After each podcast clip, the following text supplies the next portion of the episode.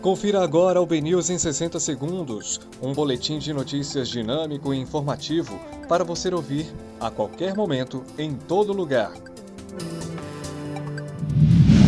Olá, uma excelente tarde para você. Hoje é quinta-feira, dia 24 de setembro de 2020. Eu sou Rafael Albuquerque e começa agora o BNews 60 segundos. Desembargadora e filho advogado presos na Operação Faroeste assinam um acordo de delação premiada. Pesquisa Ibope registra aprovação de 40% e reprovação de 29% ao governo Bolsonaro. Por unanimidade, TRE do Rio torna Marcelo Crivella inelegível.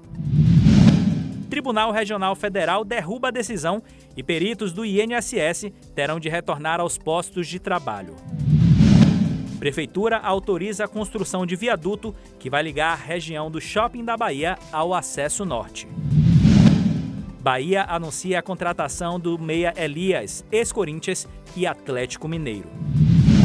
Esses foram os destaques da segunda edição do BNews 60 Segundos.